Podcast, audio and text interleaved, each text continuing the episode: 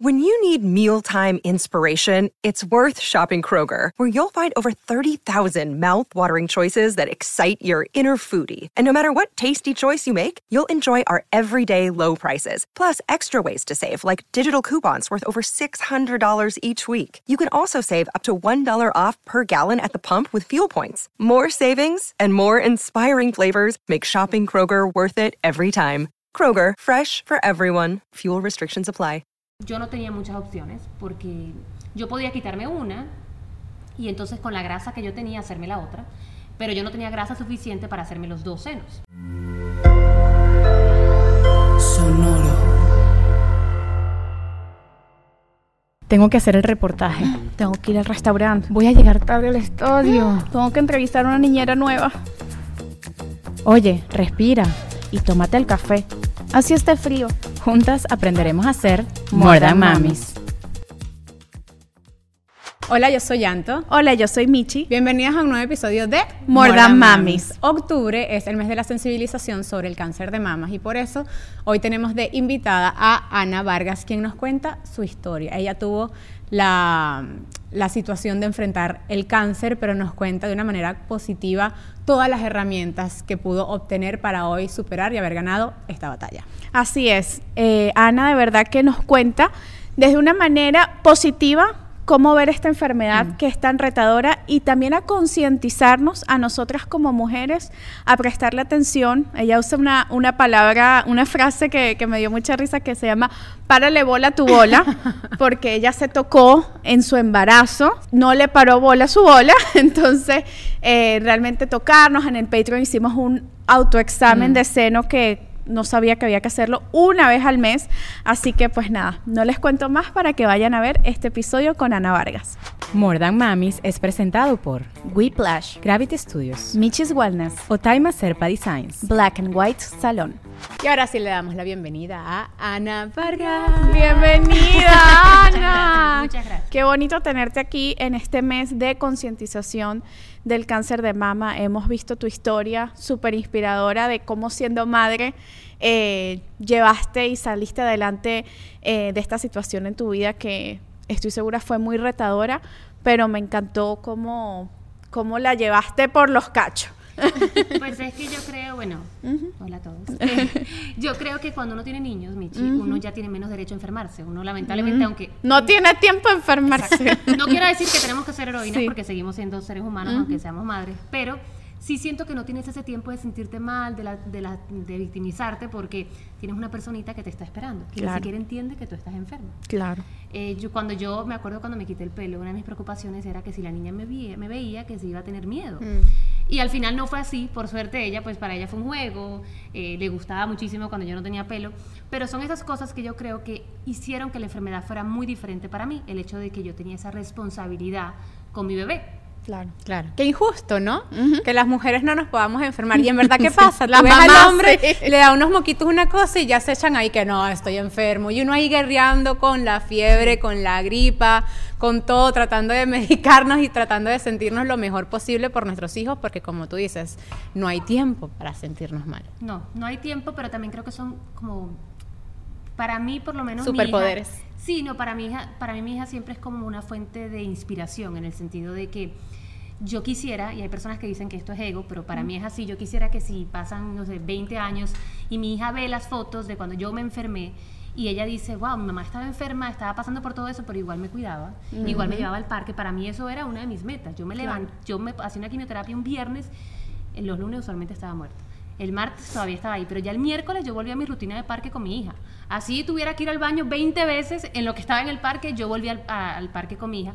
Y creo que eso para mí fue como mi, mi pues, la mayor Tu motivación. medicina también, porque el- el- las risas de tu hija, verle los ojitos, creo que seguramente fue un gran motivador.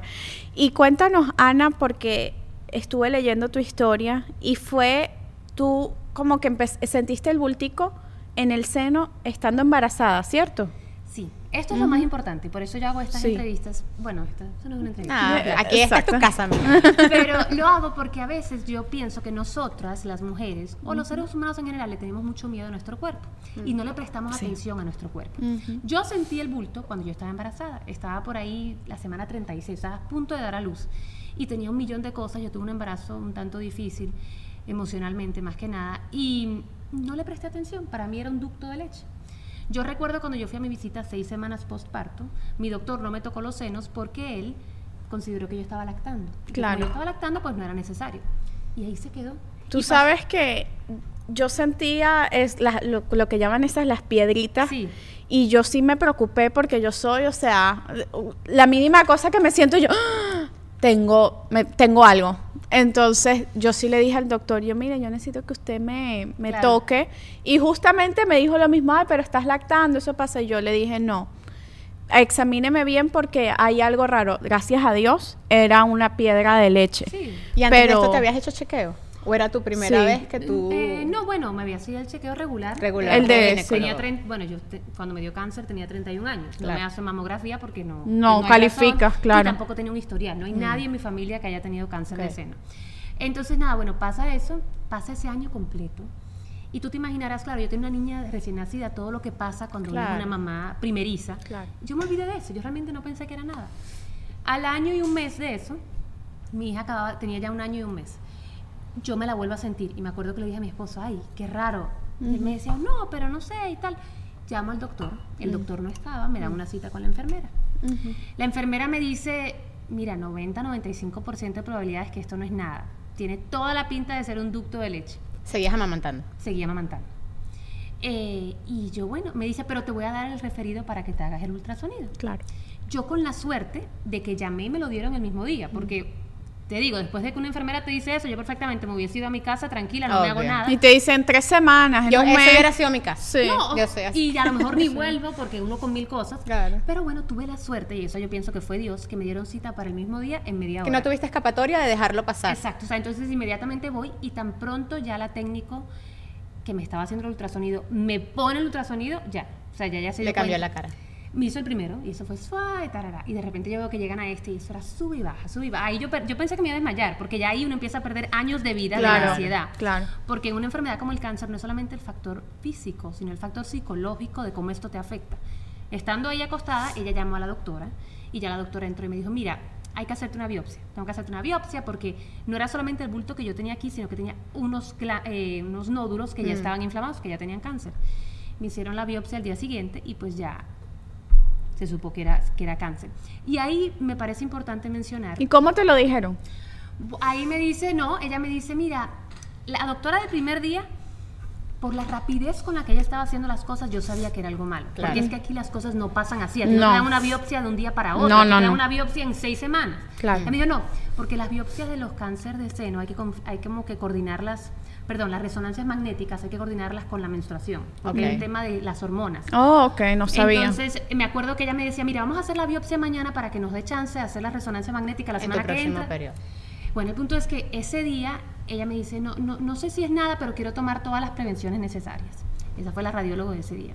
La que me estaba haciendo la biopsia el día siguiente, ella sí me dijo, mira, esto se ve muy raro. Esto se ve muy raro y, claro, también es, piensa que es, no es solamente el tumor principal, sino que ya había debajo del brazo, lo que hace que sea todavía más complicado. Claro. En mi caso, yo nunca me sentí nada debajo del brazo, hasta que ella me lo dijo. Cuando ella me lo dijo, yo llegué a mi casa esa noche y yo dije, madre, o sea, no es solamente uno, son dos, más tres. Eh, y ahí yo me pongo a pensar que yo me bañaba todos los días. Me bañaba medianamente bien, como podía bañar. y yo, no- Rápido, como son las mamás que uno se baña tú, que, que te bañabas bien. yo me bañé, pero yo no me, o sea, y después yo dije, Dios mío, yo no me toco mi cuerpo. De verdad no me lo toco, porque si yo me lo hubiese tocado de verdad, yo me hubiese dado cuenta que tenía no solamente la de aquí, Y no había dolor. ningún dolor. Yo no tenía ningún dolor, yo no me sentía mal. Hay mujeres eh, que tienen una contracción del pezón, como que se les contrae un poco el pezón, eso nunca me pasó. Eh, hay otras mujeres que tienen como que les sale un, algún tipo de fluido. Yo tampoco sé porque como yo estaba lactando, Claro. eh, no, me, di- no me di cuenta. Y nada, bueno, así empieza todo el proceso. Y recuerdo yo que como yo estaba en ese proceso de la lactancia, y así es como tú te das cuenta cómo te cambia la vida, en ese momento yo decía, yo no le voy a poder quitar la teta a mi hija nunca, decía yo una semana antes de mi diagnóstico, porque yo era de las mamás que dormía con la niña pegada. O sea, Yo mi hija también, nunca, nunca, usó, nunca usó chupón, yo era su chupón. Y yo me pasaba toda la noche de lado a lado. Y me acuerdo que hablaba con otras mamás y decían, no, mi hija tomará teta hasta los tres años, porque yo nunca se la voy a poder quitar. Me dieron el diagnóstico de cáncer y me tocó. O sea, y Claro. no hubo de otra. Incluso fue todo tan rápido que yo ni siquiera tuve como closure, no hubo como un día, sino que inmediatamente te empiezan a inyectar cosas y tal. Y ya de una no puedes. Se acabó. Claro. Claro. Entonces, pues fue lo que me tocó. Ahí me tocó mi proceso de quimioterapia.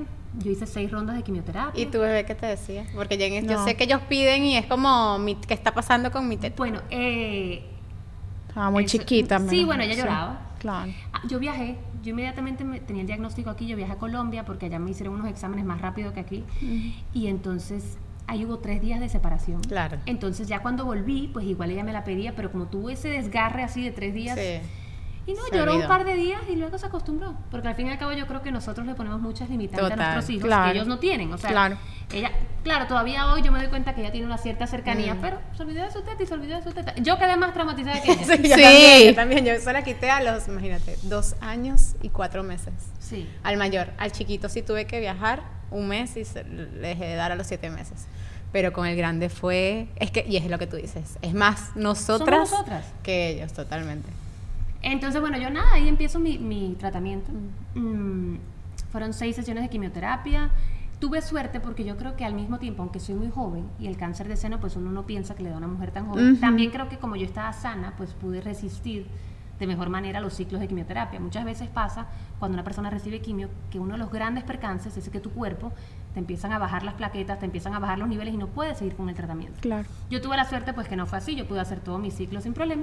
¿Y tu cáncer estaba, el cáncer que estaba localizado o ya había hecho metástasis? Se conoce como cáncer regional. Regional, O sea, porque estaba ok. allá afuera. Localizado es cuando está solamente dentro del seno. Ok. Ese es el me- mejor de los casos. y Ok. por eso si la gente mientras más temprano lo descubre, más fácil Claro. es que sea así. ¿Qué es lo que hubiera pasado si embarazada Sí, te hubieras dado Pro- cuenta? no lo O- sé, bueno, pero probablemente. Eh, pero ya el mío estaba lo que se considera regional. Quiere decir que ya estaba en el seno y estaba debajo del brazo. Em, metástasis ya es cuando está en otra zona del cuerpo. Por ejemplo, el cáncer de seno, el que yo tenía específicamente tiende a esparcirse hacia el cerebro, hacia el riñón. Oh, wow. Eh, pero bueno, gracias a Dios. No pasó. mío no, Se no ha pasado, atajó. y toco madera porque todos los días uno vive asustado de que vuelva. ¿no? Claro. Pero hasta el momento todo bien. El, por eso creo que es parte importante lo que tú mencionabas, de la concientización de lo que significa. Claro. Cuando una persona descubre el cáncer de seno tempranito, que a veces para las mujeres jóvenes que no le hacen mamografía Sí. sería muy difícil, no les tienen que hacer quimioterapia. Una mujer que le, co- le consiguen un cáncer que se llama in situ, que quiere decir que todavía está dentro del ducto, le hacen la operación, que ni siquiera es una operación radical, tan radical como la que me hicieron a mí, le quitan el pedazo, a veces le dan radiación y, Y se ya. acabó su problema. Sabes que eh, yo cuando, cuando te conté lo de la cita del médico, eh, ¿por qué me friqué? Es porque yo, yo tengo quistes en los senos de toda la vida, desde que me vino mi primer periodo. Es un tejido que, es, que tiende, o sea, hay como que senos que tienden a tener quistes. Y siempre he tenido ese miedo y siempre me, me he tocado, me he examinado.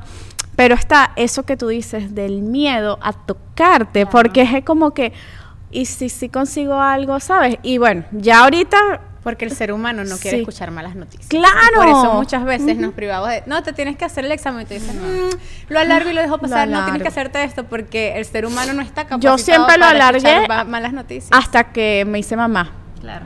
Después de eso, de hecho, en otra ocasión me salió fue una pelotica en la axila y dije, no, otro quiste y tal.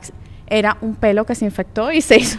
Pero creo que es muy importante lo que tú dices y, somos contemporáneas, eh, que la gente tiene como que esa visión de que uno se tiene que cuidar después de los 40 años del cáncer, que te mandan a hacer la mamografía y todo esto, y hay que prevenir desde, desde siempre, ¿no? Yo creo que esa es pues gran parte de lo que a mí, si yo hubiese visto una sola mujer, una sola en mi Instagram, que hubiese tenido cáncer cercano a cuando dio a luz Sí. o en una edad joven, yo te aseguro que yo le hubiese parado bolas a mi bola. Totalmente.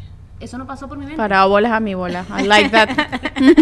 El- yo, porque yo me acuerdo que la pequeña búsqueda de Google que hice cuando estaba embarazada, ah, es muy extraño el cáncer de seno en mujeres jóvenes. Ah, bueno, Sí. Y en, mu- en mujeres embarazadas.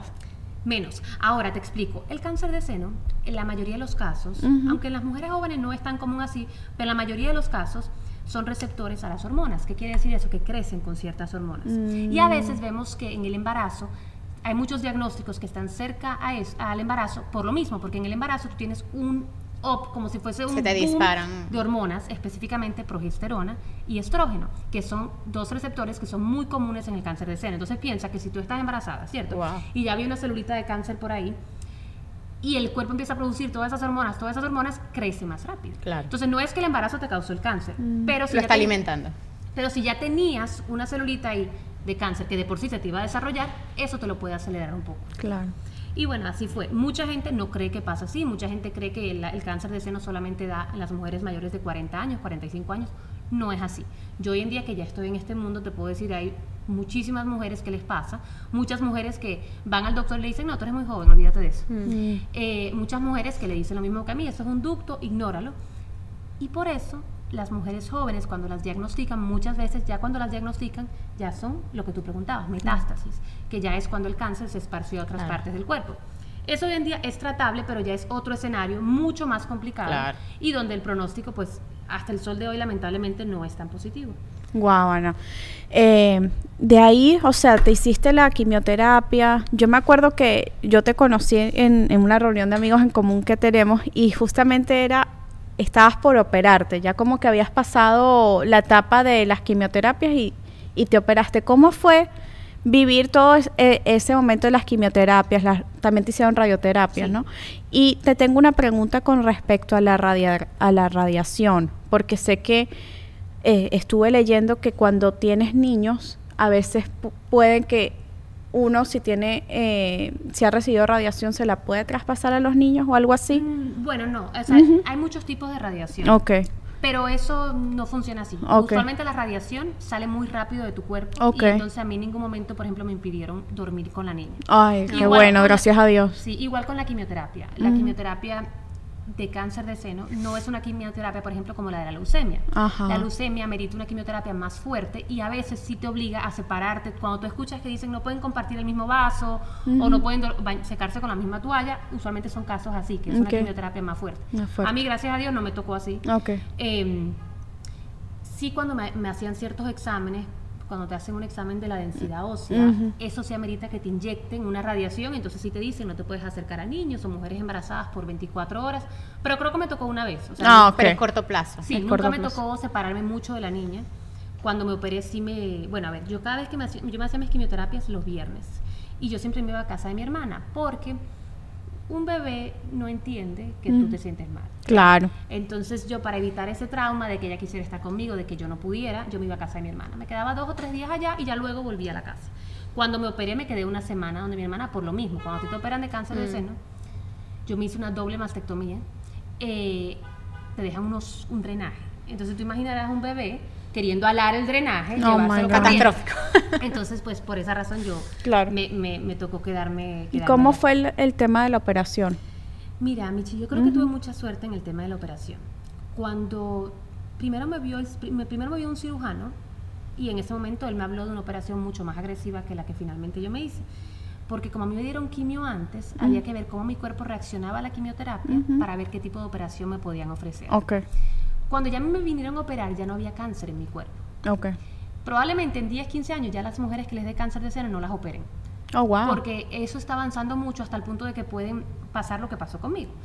Eh, ya ellos me hicieron una resonancia una semana antes de mi operación y no había rastro del cáncer. Sin embargo, ellos no tienen certeza porque la máquina solamente Claro. puede ver hasta cierta profundidad. Pero yo tuve la posibilidad de hacerme una operación que se llama mastectomía con preservación del pezón. Ok. ¿Eso qué quiere decir? Que me abren aquí abajo, me levantan la piel, me sacan lo que sea que yo, pues todo, todo mi tejido mamario, lo pesan. Ok. Y eso mismo que pesen, te ponen un implante. No te pueden poner unos senos más grandes porque entonces podría sacrificar el pezón y que se muera el pezón Claro. literalmente. Entonces, pero bueno, lo pesan y te ponen ese implante. Y luego te cosen. Para fines prácticos, tú me ves desnuda ahora, que yo lo haría, pero no quiero que se convierta en porno. Eh, Nos daría muchos views y seguidores, amiga, déjame decirte. Pero bueno, si tú las ves, son dos tetas operadas como cualquier. Normales. ¿Entiendes? O sea, sí, bueno, hoy en día yo creo que no hacen una. Mi cicatriz, pues es un poco más grande de lo que hoy en día hacen, pero está debajo de los senos, tampoco No se ve. mucho. Eh, Y hoy en día la recuperación de esas cicatrices son... Sí, o sea, te digo, es la parte de la operación ha sido cero traumática para mí. No siento nada, eso sí es una realidad. Sí, eh, En el pezón. en el pezón pezón no siento- sientes nada. Aquí sí, yo siempre le digo al marido, métete por aquí.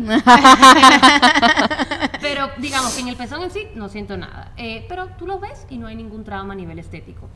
Eh, Te pusieron implante de silicona. Pero fue por de tu, porque ya la cirugía está más avanzada o por tu tipo de cáncer. Eh, bueno, fue por varias razones. Primero, porque ya existe ese tipo de cirugías. No las hacen, todos los doctores no las hacen. Todavía hay mujeres que lamentablemente tienen que someterse a una operación donde te De quitan reconstrucción. Todo. Sí, te quitan todo, entonces luego cogen piel de otra parte y con eso luego te tatúan un pezón, lo que sea. Yo no tuve que someterme a eso. Eh, pero también es cómo tu cuerpo reacciona. Si mi cuerpo no hubiese reaccionado como reaccionó a la quimio, por la cercanía que tenía con el pezón, a lo mejor no me hubiesen podido salvar Claro. el pezón. Pero como reaccionó bien, pues se pudo hacer eh, de esa manera. Eh, y creo que, bueno, cada cabeza es un mundo. Hay muchas mujeres que también no quieren reconstrucción, hay mujeres que no les gustan los implantes. Eh, yo no tenía muchas opciones porque yo podía quitarme una y entonces con la grasa que yo tenía hacerme la otra, pero yo no tenía grasa suficiente para hacerme los dos senos. Grasa hay- de otra parte de tu cuerpo. porque es que hay varios tipos de operaciones hoy en el mundo del cáncer de seno. Hay uno que es, como te digo, con implantes, y hay otro que es que te quitan, eh, Grasita, sí. ni siquiera grasita, porque eso es como... hay- Como la lipo, te sacan lo de la... Sí, pero eso es para rellenar. Pero esta es más agresiva en el sentido que te quitan un pedazo Tejido. literalmente de adentro tejido y con eso te arman una... una- Guau, guau, guau, guau, qué fuerte. una... Sí, es como si fuese una abdominoplastía. Claro. Te hacen una abdominoplastía y con lo que te sacan, te arman los senos. Yo tenía esa opción y me hubiese podido quedar con una. Pero para mí era muy... Yo no me quería ver yo en esa ansiedad constante de tenerme que hacer mamografías cada seis meses. Claro. A eso iba, te iba a preguntar si tú tenías que seguir Sí. algo. Michelle y yo encontramos el paraíso de los zapatos. Natalie Méndez abrió una nueva tienda en Doral, cerquita de nosotros. Pero no te preocupes, que si no estás en Miami, también puedes conseguirla online y tenemos cupón de descuento, te lo vamos a dejar en la descripción. Puedes encontrar el estilo que más se adapte a tu personalidad. Tacones, sneakers, hasta Michelle se llevó un sombrero. Tienen accesorios de cuero, joyería, tienen cosas hermosas y todo es diseños de primera calidad. Además que Natalie Méndez es orgullo venezolano. Puedes ingresar a su página web bynatalimendez.com y utiliza el código de descuento. Toda la información en la descripción. Si tú acabas de llegar a los Estados Unidos o tienes mucho tiempo y no tienes un seguro, nosotras te recomendamos Edurango Insurance. Edurango Insurance se ajusta a tu seguro. Además, trabajan en varios estados del país, no solamente en el estado de la Florida. Te pueden ayudar a que tengas el seguro indicado para ti y tu familia. Ese que hace que no te duela tu bolsillo, es decir, que se ajuste a tu presupuesto. Toda la información de Durango Insurance la pueden encontrar en nuestra descripción. A nivel personal, tengo que contarles que me he sentido un poco cansada por mi ritmo de trabajo y gracias a estos productos de Vita Support, pues me he sentido muchísimo mejor y he tenido la energía necesaria para poder trabajar y aguantar este ritmo que no es fácil. Claro, amiga, es que, o sea, entre tantos viajes, partidos, el podcast, los niños, uno necesita pues estar fuerte. Y aquí tenemos a Vita Support, que es una marca creada por una mujer, por una than mami, Carolina Lozano, que aparte también tiene un libro súper interesante que se llama Alimentarte, que también nos llegó. Y esta proteína tiene también la cualidad de que no solamente es whey protein, sino que también tiene vitamina C y colágeno, que son súper necesarias y nos ayudan con el sistema inmune. Y bueno, a cuidarnos nuestra piel porque también es necesario. Un suplemento del día a día que puede utilizar toda la familia. ¿Cómo pueden conseguirlo? en nccnutrition.com y pueden tener un código de descuento en la descripción. Cuando una persona se, todavía te queda tejido mamario, pues te toca. Cada seis meses vas y te haces una mamografía y una resonancia magnética. Para mí eso era muy. Claro, era cerrar, sí. Porque hay una cosa que ustedes seguramente por suerte no conocen, pero se llama scan anxiety. Significa ansiedad por el scan. Y en el mundo del cáncer, Wow. tú vas a ver que muchísimas personas te lo van a mencionar. La quimioterapia es dura, sí. La radiación es dura, sí. Pero esa ansiedad Mm. de tú esperar resultados de un scan es devastador. Es una cosa Lo del scan consume. es que te meten en la Sí. cámara esta que sale en Hay las películas. Ajá. Está, por ejemplo, el CT scan, que es un scan, digamos, Ajá. que más sencillo. Está la resonancia magnética, Ajá. es pues, Sí. un examen mayor, y está el PET scan. Pero en todos esos, muchas veces los resultados se demoran tres días, cuatro días, cinco Yeah. días. Claro, días. y uno con esa espera no que se hace eterna. Tú no sabes nada, y eso, para mí, te digo, de toda mi experiencia, eso fue horrible. ¿Y te llaman o vas? Pues depende, si tú eres stalker como yo, eh, tú llamas, yo llamaba. Así fuera yo. Eh, así sí. es una michelada. Yo llamo, eh, mira, ya están los resultados. Mira, yo fui hace dos días, ya están los resultados. Y hasta que pues te los dan. Usualmente, cuando son cosas sencillas, te las dan por teléfono. Eh, a mí mi, mi diagnóstico oficial me lo dieron por teléfono. La doctora directamente me llamó y me dijo, mira, tienes cáncer, me dio el nombre del cáncer. Y le agradecí que me llamara directamente, porque a veces me hubiesen dado una cita, entonces lo que me daban otra cita eran dos No, y que, te hagan ir para decirte algo malo, mejor dímelo, ahórrame el viaje, Y aunque sea. cuáles son los next Claro. Eh, nada, tuve mi operación, me recuperé. Y ahorita me toca hacerme otra operacióncita. Pero ya esa es como la que tú decías, que Mm. son como unas mini lipos y la hacen como para rellenarle a uno. Porque, claro, si tú te pones implante, como tú tienes tu carne, tu, tu seno se ve completamente redondo. Claro. Cuando te quitan toda la carne y a veces tú te agachas, se te ven huequitos, que son los huequitos que marcaría el silicón en sí. Entonces te hacen una mini lipo y te rellenan ahí. Ah, pero chévere, Qué bueno porque que- te quitas grasa donde no, y que- quieres. Qué bueno que la tecnología Sí. sigue dando opciones para Sí. que la recuperación estética, que también forma parte de la psicológica y de todo Claro. lo emocional que, que, que pasan, pues sea Sí. mejor. Sí, yo creo que esa parte ha avanzado mucho, más que nada, no sé cómo será en otros países, pero aquí en Estados Unidos ha avanzado mucho. Y luego toca manejar la parte emocional, y es que cada vez que tú tosas, no pienses que tienes cáncer de pulmón, y si te duele la cabeza, no pienses que tienes cáncer de cerebro. ¿Cómo has manejado eso? Pues yo trato de, yo soy muy ansiosa, muy ansiosa, y me imagino vainas, y me coge, yo, Claro. podríamos ser amigas. Eh, pero también he ido aprendiendo que si que si ya estaba a estar, ¿me entiendes? O sea, tú puedes cambiar lo que puedes cambiar, y lo que no puedes cambiar, no lo puedes cambiar. Me pasó cuando estaba en medio de la radiación, hace como seis meses, que me pasé como cinco días con un dolor de cabeza. Y le dije a mi mamá, mami, tengo dolor de cabeza, debe ser la radiación. Llama a la doctora. Y yo le digo, mami, si llamo a la doctora, me va a obligar a hacerme una resonancia magnética del cerebro porque eso es- el protocolo. Claro. Claro. tengo que cumplir con el protocolo. En efecto, llamé a la doctora, me mandó a hacer una resonancia y fue lo que te dije, esa ansiedad constante. Además, una resonancia magnética del cerebro es horrible porque te meten, literalmente es una jaula que te agarra la cabeza. Oh my God. Y después de eso, pues ya me he ido tomando la vida con más calma, ¿me entiendes? ¿Qué ha cambiado en tu vida? ¿Cuál es el, la nueva Ana después de, de vencer el cáncer? ¿Qué, qué ha cambiado en ti? Pues yo creería que hoy en día yo le doy importancia a lo que para mí realmente tiene importancia. Hay cosas que antes yo hubiese armado un lío, por ejemplo, no sé, quiero este juego de cuarto para mi casa, para mi cuarto. Y no lo tenía, entonces eso, ay, que quiero el juego de cuarto, quiero el juego de cuarto. Y hoy en día digo, ¿sabes qué? O sea, si tengo el juego de cuarto bien y si duermo en un colchón en el piso también está bien. Claro. No te digo que no tengo mis, mis ambiciones. Ambiciones. porque las tengo Claro. pero no las manejo como las manejaba antes, ¿me entiendes? O sea, no dependo de un trabajo para, tener, para ser feliz o no ser feliz. Eh, veo, hay cosas que yo me di cuenta que me eran muy importantes para mí, por ejemplo, no sé, yo me acuerdo cuando un día me estaba haciendo las uñas eh, y veía a una niña haciéndose, ay, qué ganas tengo de ver a mi hija crecer. Mm. Hace dos días fui con mi bebé y fuimos a, a un lugar de hamburguesa. Y de repente la vi, tiene dos años, pero vi que agarró la hamburguesa con las dos manos y que la mordió. Qué yo rico. decía, Dios mío, o sea, y para mí eso fue como un momento coda, que en el sentido de que yo digo, estos son los momentos que yo quiero ver. Totalmente. ¿Entiendes? Porque es una estupidez. Los que pero valen. Para mí Claro. es una, como que un hito del desarrollo Claro. que pueda coger una hamburguesa Claro. y abrir la boca. Tan bella. eh, creo que Pero con- eres más consciente, Sí. porque tal vez cuando no somos conscientes, estos momentos pasan por nuestra vida, por nuestro carrete de fotos, pero no quedan. Y tú, por, tal vez por tu proceso de Claro. pasar tantas cosas, pues realmente lo congelas y lo valoras aún más. Porque, o sea, yo me imagino que te viviste ese momento, fuiste más consciente de, Claro, no, yo, yo de le decía en ese vivirlo. momento, Dios, gracias porque estoy siendo feliz. O sea, esto es exactamente lo Mm. que yo quería. Con, en esto era en lo que yo soñaba. Y es eso, yo creo que es aprender a valorar las pequeñas cosas de la vida. Igual peleo, yo soy súper peleona, súper intensa, me gusta mucho trabajar, Mm. todo eso lo sigo, sigue siendo así. Pero hay otras pequeñas cosas que yo trato de, de valorar más, específicamente en lo que es mi vida como mamá. ¿Y en el proceso qué te ayudó? Además de mi hija, pues me ayudó mucho mi familia. Yo tuve mucho, mucho apoyo de mi familia, eh, mi hermana. Tu esposo. Mi esposo, por ejemplo, eh, ¿Cómo fue para él la noticia? pues mira, para él fue duro. Yo me acuerdo que yo no lo he visto llorar mucho, ¿no? Pero esa primera, esa, pues esos primeros días del diagnóstico sí lloró. Eh, y creo que, sabes que nunca me pongo a pensar cómo ha sido para él, la verdad. Pero sé que se puso los pantalones. Él no, por ejemplo, él no era, la- él no me acompañó todas las quimios, me acompañó un par. Pero me ayudaba con algo que para mí era más importante, y es que se quedaba con la niña. Claro. Porque a veces las personas cuando te quieren ayudar, te quieren ayudar como ellos quieren ayudarte y no como tú realmente necesitas que te ayuden.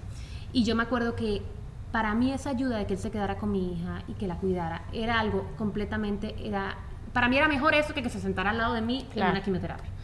Eh, pero bueno, tuve mucho apoyo en mi familia, tuve muchos amigos que también me apoyaron, en mi trabajo me apoyaron muchísimo. Piensa que yo trabajaba, yo trabajo en una emisora de radio y yo manejé mi horario como yo consideré. Yo, me, yo trabajaba desde mi casa, me conectaba cuando podía, y cuando no podía no me conectaba, pero para mí eso fue muy importante porque me sentí, seguía sintiendo útil y no permitía que toda mi vida fuera en torno Claro. al cáncer. O sea, yo no, para mí el cáncer fue una etapa que yo viví de mi vida, pero no iba a definir todo lo que yo era en mi vida.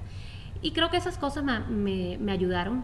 Y Dios, porque al fin y al cabo yo creo que hay una creencia, pues yo creo en Dios y yo no pensaba que me iba a morir de cáncer de seno. Y además he hecho una promesa con Dios, con que Él me regale 20 años, ojalá me regale 40, pero si me regala 20 años yo me siento tranquila.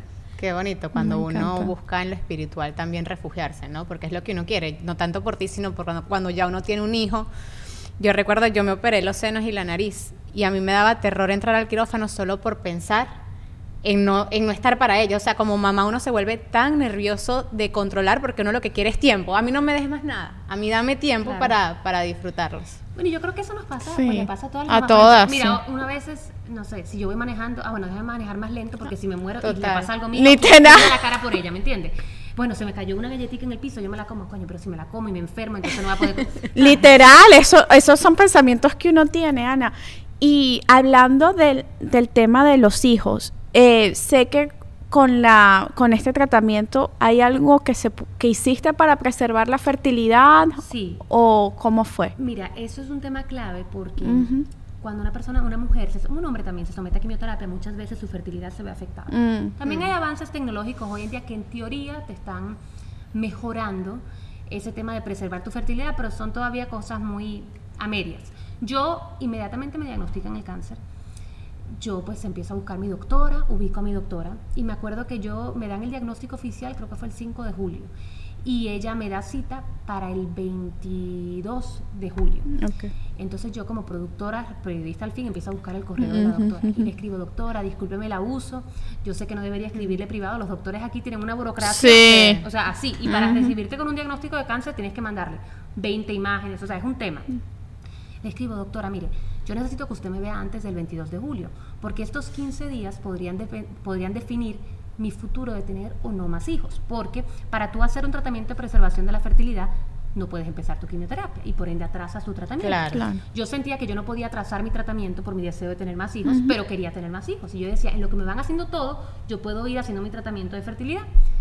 La doctora me responde. Y me dice, mira, evidentemente hay ciertos riesgos, pero te voy a dar cita y me da cita para dentro de tres días. Yo fui donde ella y ella me dijo, hay unos pequeños riesgos porque para hacerte un tratamiento de fertilidad es lo que les explicaba hace un rato, tienes que inyectarte hormonas y esas hormonas podrían pues afectar un poco más. Claro. cáncer. Wow. Pero hoy en día el mundo de la oncofertilidad ha avanzado muchísimo, ellos tienen formas de controlarlo, en fin. Yo, me, yo lo hago en Colombia porque esos tratamientos de fertilidad son muy caros aquí en Sí. Estados Unidos. Y, y yo necesitaba una rapidez. Claro. Entonces, bueno, conseguí mi doctor en Colombia y él me, me- bueno, con un socio aquí me hicieron un ultrasonido y tal, y él me dice, te tengo los medicamentos, pero trasladar esos medicamentos es una odisea porque son medicamentos que tienen que estar en frío. Yo no conseguía a nadie que me los trajera, y yo desesperada, y me acuerdo, eh, creo que eso era un martes, yo desesperada porque yo no podía trazar mi Claro. tratamiento. ¿Sabes qué? Me fui para el aeropuerto. Te estoy hablando que me fui, literalmente cogí mi pasaporte sin ropa, sin pijama, nada. Ana. Yo me voy para el aeropuerto a buscar a mi próximo bebé. Y entonces, nada, fui al aeropuerto, me monté en un avión, llegué a Bogotá. Al final de la clínica me habían mandado medicamentos solamente para ocho días porque yo me iba a regresar a la hora siguiente. Me tuve que quedar como cinco o seis horas hasta el día siguiente en la mañana, recogí todos mis medicamentos y me vine para Miami. En ese proceso en lo que me iban haciendo otros exámenes y tal, yo me iba inyectando mis inyecciones todos los días de fertilidad. Y finalmente eh, logré, pues ya, cuando a las- los 10 días, mi esposo y yo fuimos, hicimos la extracción. Tuve súper suerte porque me sacaron 50 óvulos. Wow. Algo que no pasa, o sea, Sí. Pero qué duro, Ana, como que pensar en esto y a la misma vez pensar en... Eso era lo que estaba pensando. Eres una dura, porque Sí. cómo desligarte de todo lo que está pasando porque Pero capaz eso es lo ese eh, era tu motor. Ese era el motor, porque qué bonito pensar en medio de, de, de- algo miedo, tan fuerte sí. en tu Seguir deseo de ser mamá. Sí, o sea, yo Claro. No sé, es que yo soy así, Sí. es mi personalidad, ¿me entiendes? Y yo soy muy controladora, eso lo podía controlar. Había muchas cosas en un diagnóstico de cáncer que yo no podía controlar, esto sí. Sacaron mi extracción, me sacaron mis 50 óvulos, congelé la mitad. La otra mitad ya la fecundamos con mi esposo. Me tocó congelar óvulos porque si él mañana se mama de mí, tengo que tener ahí. Amo, por si acaso. Que diga, Ana, me muero por esos ojos y mi marido ya me dejó. Me muero por esos óvulos. Entonces, bueno, congelamos la mitad de óvulos que están allá congelados, están en Colombia, y la otra mitad lo hicimos embriones. los tenemos ocho embriones que ya están genéticamente, pues le hicieron exámenes, tenemos cuatro niñas y cuatro niños. Ya el tema de, de qué pasa después, pues es un tema de un poquito de debate por lo mismo. Sí. Después de que una persona ya se hace quimioterapia, Mm. se hace radiación, en la mayoría de los cánceres de seno les toca hacer un tratamiento hormonal. Eso significa que te eliminan las hormonas del cuerpo, específicamente el estrógeno. Oh, wow. Que era lo que te explicaba que Eso es después de operada, después, de, todo, cancer después, free. Cancer free. You're cancer free. Pero como yo te explicaba que hay cánceres que crecen con estas hormonas, la teoría es que si yo elimino todas las hormonas, el cáncer se muere Mm. No de vuelve, hambre. claro. Si hay una celulita por ahí, se muere de hambre, porque no tiene de qué nutrirse. ¿Qué es, el, qué es el tratamiento que te hacen? ¿Que es inyectado? No, ¿Cómo es una pastilla una vez al día. Ok. Yo estoy en eso ahora mismo y son 10 años. Entonces me ponen una inyección todos los meses que te suprime los ovarios. o sea, yo no tengo la menstruación hace año y medio. Y al mismo tiempo, pues tienes esta menopausia inducida. Que yo tengo todos los, los síntomas que puede tener tu mamá, los tengo yo. Que si tengo calurones, que si, Ujú. que si mood swings. que Ahora por lo menos tengo algo a que echarle la culpa de los. Claro. Ah, bueno, está bien. Entonces, eh, pues eso es un tema de debate. Muchos doctores que hoy en día te permiten, después de que tú has hecho ese tratamiento por dos años, te permiten quitar, Quitártelo. pi- pararlo, pausarlo, tener un bebé y luego volver a em- empezar el tratamiento. Pero pues siempre hay un pequeño riesgo porque Claro. tú no sabes si vuelve o no. Entonces ahí nos toca a nosotros evaluar las opciones que tenemos para poder traer ¿Cuáles son esas opciones? pues eh, podría yo. Vientre en hacer- alquiler. Exacto. Exacto. Podría hacer un vientre en alquiler o podría, si no, hacer un. Lo que te digo, o sea, hago el tratamiento dos años Claro. y luego freno y trato de tener un bebé. Esa decisión es la que estamos tomando Es en duro. este momento. Sí, es, Es dura. duro. Es dura, pero estoy segura que voy a tener más bebés. Total. Entonces, Mm, duermo- duermo No, no, esos bebés están aseguradísimos. Bueno, amén, amén. Tengo la, la esperanza. Y ahí, Sí. ¿sabes qué? Yo tengo una hermana melliza. Yo siempre Tú eres morocha, no puede ser. Yo tengo una hermana ¡Ay, qué Bueno, cool! los tuyos, somos sí, somos ajá. familia, somos de distinta placenta. Ajá. Y entonces para mí mi hermana siempre ha sido como que ese gran apoyo. Mm. Y después de que yo me enfermé, si yo no me hubiese enfermado, yo a lo mejor hubiese querido que mi segundo bebé fuera un niño, porque yo quisiera tener un niño. Mm. Claro, la parejita. ajá. Pero hoy en día, después de que me enfermé, digo, no, ¿sabes qué? Yo le quiero dar una hermana a mi hija. Mm. Porque para mí fue, ha sido tan importante mi hermana que cómo le voy a quitar la posibilidad a mi hija Claro. de tener a su hermana. Guau. Entonces, uno de los pequeños beneficios de la fertilidad in vitro Que, de todo que esto es que pues, puedo elegir el sexo. Y esa pues esa ha sido la historia. Creo que ese tema de preservación de fertilidad igual vale la pena ampliarlo no solamente para personas que tienen Sí. cáncer, sino para Otras mujeres- enfermedades. Nosotros tuvimos sí. aquí a Dani y Giacomo y hablamos de la congelación de óvulos, sobre todo para concientizar, porque hoy en día nuestras profesiones y la independencia de la mujer pues nos invita a alargar un proceso que biológicamente pues tenemos un tiempo limitado para. Y es un tema súper bonito y qué bueno que lo tocas porque en medio de todo este proceso y difícil, la situación que te tocó, pues pensaste también Claro. en tu futuro. O sea, tú viste tu futuro sin necesidad de que esta situación pues te limitará. Y no siempre nuestro me time tiene que ser tomarnos un café o leer un libro. También nuestro me time está en consentirnos y darnos placer. Así es, con la alta gama de productos que tiene Bed Geek para ustedes. Miren, tenemos aquí pues diferentes cositas que podemos tener metidas en la mesita de noche. y pues tomarse ese me time, por- que no nos dé pena, que esto es un momento para nosotras, para reconectar con nuestra sensualidad, sobre todo en ese posparto que uno no sabe ni quién es, ni, ni, ni, qué pasó ahí. Ni, y ni que sentimos. y esto puede ayudar a reconectar. Entren a betgeek.com y hay código de descuento. ¿Cuál es? Sí, more than mamis 15, bedgeek.com. Y hoy justamente me llegó en mi cajita de Kabuki Jewelry mis nuevos accesorios. que Están amo. Miren sí, son muy cuchi. Kabuki. Jewelry definitivamente tiene mis piezas de accesorios favoritas. Miren estos anillos, qué hermoso. Y lo son- mejor oh, wow. Es que son a prueba de agua. Nosotras Así que es. somos mamás, lavando los teteros, haciendo el laundry y uno no tiene tiempo de quitarse todas esas cositas. Hasta para bañarse uno no tiene tiempo de quitarse las cositas. Es verdad. Así que nosotros tenemos código de descuento More Than Mamis 15 15 para un 15% de descuento. Es bastante, bastante. se van a ahorrar un dinerito y van a lucir hermosas con sus accesorios. Ingresen a la página web, en nuestra descripción está toda la información y el código de descuento. kabukijewelry.com, código de descuento, Mordamamis15. ¿Tú has tenido algún accidente, Michi? Me pasó hace años que tuve un accidente de tránsito. Yo no era la culpable y necesitaba asesoría legal, pero no conseguí un buen abogado. Y no le gané nada a ese caso. No puede ser. Pues si tú tienes un accidente o algún caso legal que resolver, nosotros te recomendamos a Nina Accidentes. Nina Accidentes tiene más de cinco años de experiencia en el mercado laboral asesorando accidentes de tránsito y accidentes de trabajo. Yo ya la voy a contactar. Si ustedes quieren contactarla, en nuestra descripción está toda la información. Nina Accidentes. Yo pienso que de la preservación de la fertilidad es, un, es como una, un- una herramienta de empoderamiento para cualquier mujer. Claro, Tú con ese sí. tema te quitas el drama de encima de que si le da, de que si Total. para cuándo, de que, de, de que... No, eso se acabó. Tú te congelas y el día que tú decidas, ojalá pues antes de los 60, ¿no? Pero el día que tú decidas, tú procedes a tener tus Total. hijos. Entonces yo creo que pues para mí era una necesidad por un tema de, de salud. Pero creo que en general, y mucha gente le tiene miedo, tiene tabú, cree que si lo hace, ah, no, pero eso es porque no puedo. No, tú lo haces y si en 5 o 6 años te casas y puedes concebir de manera natural, fenomenal, pero si no, eso es como un guardadito, Sí, una cuenta de ahorro. Ana, Ana- ¿qué hiciste el día que te dijeron estás cancer free? ¿Te lo recuerdas? Ajá. Claro, claro que lo recuerdo porque es que hay muchos temas del cáncer que, bueno, son un poco técnicos, ¿no? Pero como cuando yo me fui a operar, como te dije, ya me había hecho, me había hecho una resonancia y parecía que ya yo no tenía cáncer, pero parecía. Había que esperar a que ellos sacaran todo ese tejido, estudiaran todo el tejido para realmente poder decir, porque muchas veces pasa que te quedan microcelulitas. Entonces yo me acuerdo, ah, bueno, me acuerdo que ese día, cuando salgo, cuando me iban a operar, me iban a quitar unos nódulos. Pero la cantidad que te quitaban dependía de lo que pasara durante la operación. Entonces, por ejemplo, ellos te quitan, hacen lo que llaman un sample. Te quitan tu seno, pero te quitan dos o tres nódulos. Y esos dos o tres nódulos los evalúan. Si alguno de esos nódulos sale que tiene cáncer, te los quitan todos. Wow. Eso usualmente pues trae la complicación de que luego en el tiempo estás alto riesgo de que desarrollar linfedema, que es una, enfermedad donde se te hinchan los brazos. Y me acuerdo que yo medianamente me despierto de mi operación, eh, eran como las 10, 11 de la noche, fue una operación larguísima, y le pregunto al doctor, doctor, ¿hubo que sacarme todos los nódulos? Y él me dijo, no, te sacaron Ay, qué 8, pero bueno. estuvieron cancer free.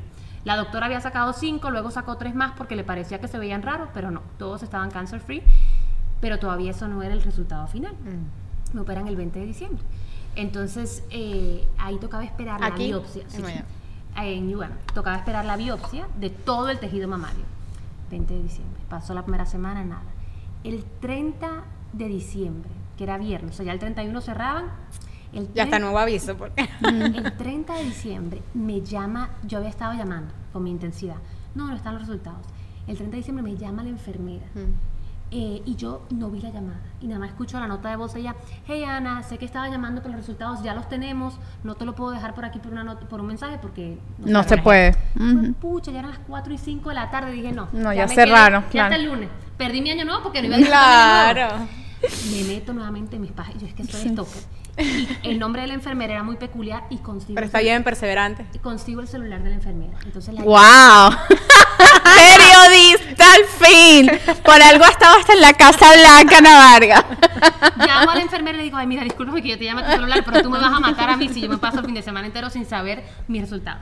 Y ella ahí me dice, no, Ana, tuviste un PCR, que en el mundo de cáncer es Complete Pathological Response. Eso quiere decir que el tratamiento funcionó tan bien que ya no hubo rastro de cáncer. Ay, qué Wow. felicidad. Ya no hubo, y entonces, claro, eso fue un momento... El para mí. 31. Sí, ah, eso fue- hasta abajo. yo hasta lloré, o sea, fue Claro. fue estaba en el baño estaba perdón en el cuarto en uno de los cuartos ahí donde tengo la ropa de la bebé y fue lo máximo y ya luego bueno la doctora me lo confirmó pero ya yo sabía porque como yo me he leído todo lo que tiene que ver con cáncer ya yo sabía lo que eso significaba Claro. ¿A tu esposo cuando se lo dijiste? eh, sí no también feliz él está pero él sabía que yo iba a estar bien es que sabes qué pasa mi esposo sufrió yo te dije los dos primeros días pero después de eso yo creo que él es de las pocas personas que él ni cuando yo estuve enferma me trató como enfermo o sea para él siempre era Ana normal y yo creo que él cree que soy tan mala que es muy difícil de matar. Entonces- Hierba mala nunca muere. Sí, yo siempre digo eso. Entonces el tipo decía, no, esta Ana, Ana solamente con tal de estar aquí jodiendo, no se mueve. Va a hacer bueno- todo lo posible. Exacto. Lo Ana, bueno que es la actitud, Sí. ¿sabes? Y la energía. y Es que estar eso es lo que rescato, lo que rescato de todo esto que hemos hablado es que como tú asumiste eh, la enfermedad, creo que fue lo que dio el resultado también. Eh, ¿Qué le dirías, Ana, a, a una mujer que esté pasando por este diagnóstico en este momento?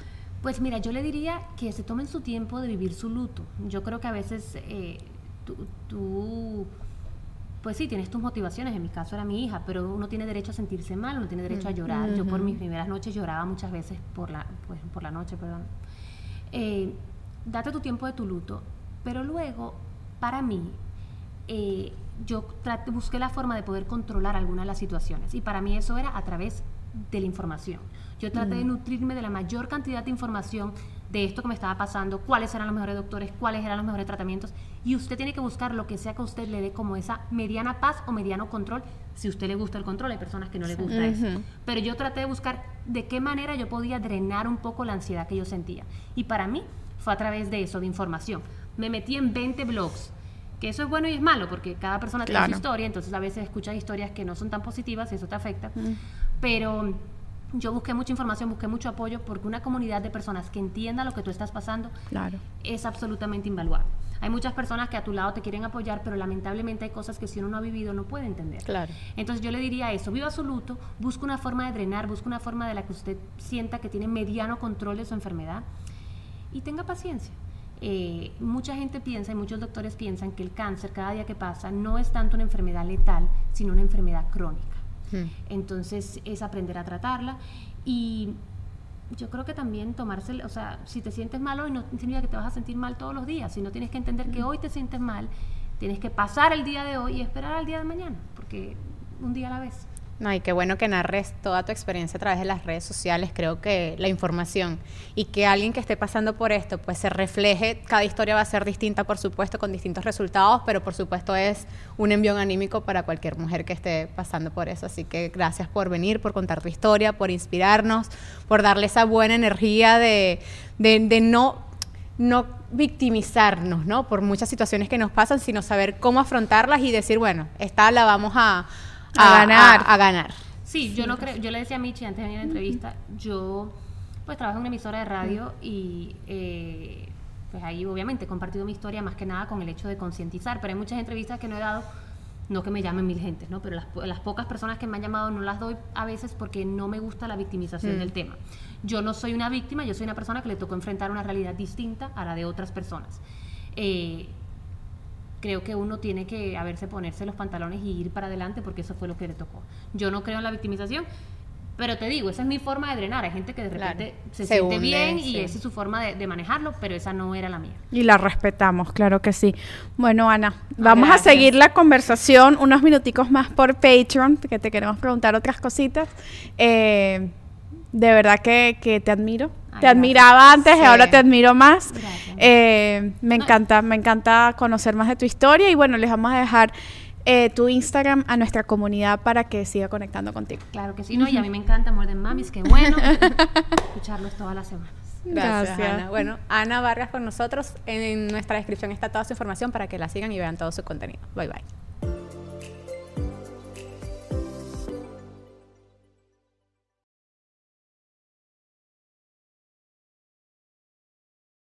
¿Estás listo para convertir tus mejores ideas en un negocio en línea exitoso? Te presentamos Shopify. Tal vez no lo sabías, pero nuestro podcast More Than Mamis es un negocio y lo empezamos por supuesto para desahogarnos y hablar sobre la maternidad, no para convertirnos en expertas de ventas y del e-commerce. Así que sí, necesitábamos ayuda para vender nuestro merch y poner en marcha nuestra tienda. ¿Y cómo suena con Shopify? Llega otra venta. Shopify es la plataforma de comercio que está revolucionando millones de negocios en todo el mundo. Ya seas un emprendedor desde tu casa o desde donde sea, Shopify es la única herramienta que necesitas para iniciar, administrar y hacer crecer tu negocio sin dificultades. Con Shopify puedo gestionar pedidos, envíos y pagos desde cualquier lugar, brindándote toda la información y estadísticas de tus ventas al detalle. Regístrate para un periodo de prueba con tan solo un dólar al mes en shopify.com barra sonoro, todo en minúsculas. Ve a shopify.com barra sonoro para llevar tu negocio al siguiente nivel. Shopify.com barra sonoro. With Lucky Land slots, you can get lucky just about anywhere. Dearly beloved, we are gathered here today to. Has anyone seen the bride and groom? Sorry, sorry, we're here. We were getting lucky in the limo and we lost track of time. No, Lucky Land Casino, with cash prizes that add up quicker than a guest registry. In that case, I pronounce you lucky. Play for free at LuckyLandSlots.com. Daily bonuses are waiting. No purchase necessary. Void where prohibited by law. 18 plus. Terms and conditions apply. See website for details. Hola, soy Erika de la Vega y hago un podcast llamado En Defensa Propia, donde converso con mujeres sobre sus procesos de reinvención y transformación y sobre las herramientas que necesitamos para lograrlo. A través de las historias que escucharás en En Defensa Propia, conseguirás la inspiración y la motivación para reconectar con tu poder interior, cambiar tu actitud hacia los cambios y así poder diseñar la vida que quieres vivir. En Defensa Propia. Puedes escuchar En Defensa Propia en todas las plataformas de audio.